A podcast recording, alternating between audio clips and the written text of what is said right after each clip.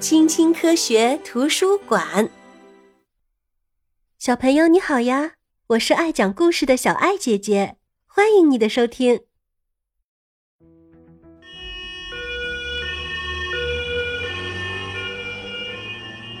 听，这是什么声音呀？对啦，这是一辆救护车，它正急着护送一个病人去医院呢。小朋友，今天跟着小爱姐姐，我们一起去医院看一看吧。我们首先来到了儿科急诊室，在急诊室里，受重伤的病人可以优先得到治疗。如果我们得的是普通的疾病或者受伤较轻，就可以先去服务台挂号，然后啊，在候诊室里等着护士叫号。医生和护士正在一个个独立的小诊室里给病人做检查呢。你看，这个小朋友割伤了手腕，割伤了要怎么办呀？那需要把伤口缝起来哦。呀，那个小朋友摔倒了，那得赶紧去拍个 X 光片。如果是骨折的话，就需要用石膏来固定。在各项检查都做完后，有的时候医生还会让病人留院观察一段时间。哎呀，这个小男孩的肚子疼得厉害。嗯，他得了急性阑尾炎，必须明天就动手术。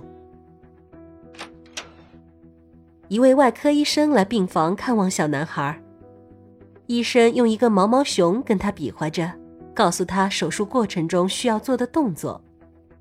别担心，明白了吗？这只是个小手术。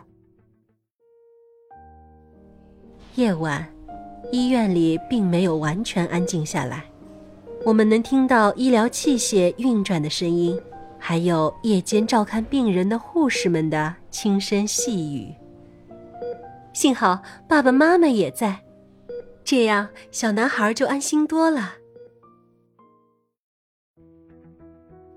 第二天早晨，一位专门负责照看儿童的护士——保育员阿姨，把小病人推进了手术室。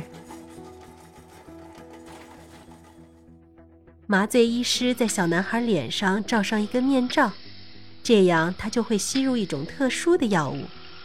还没数到三，小男孩就睡着了。在手术室里啊，拖鞋、手术罩衣和口罩是必须穿戴的东西，这样细菌就进不来啦。外科医生和护士的每一个动作都非常的准确。他们啊，还会通过医疗设备上的屏幕掌握病人对手术的承受情况。手术终于做完了，小病人要在观察室里再待上几个小时，才会慢慢的苏醒过来。手术之后啊，我们会感到非常的疲惫，这很正常。嘘，别吵，小病人要好好休息哦。护士和护工都在不远处，如果感到不舒服或者有任何需要，我们可以按铃请求他们的帮助。在医院里，我们不会感到无聊，因为如果病情好转，我们就可以去图书室里读书，或者去游戏室里玩耍了。老师也会到医院给生了重病、需要长期住院的孩子上课。我们刚刚看的区域属于医院的儿科，是专门用来给儿童看病的。当然，医院也会给成人治病，成人的每种疾病也有它对应的科室和专科的医生。看那块牌子上写着什么呀？急诊科、运动治疗科、妇产科。妇产科是什么呢？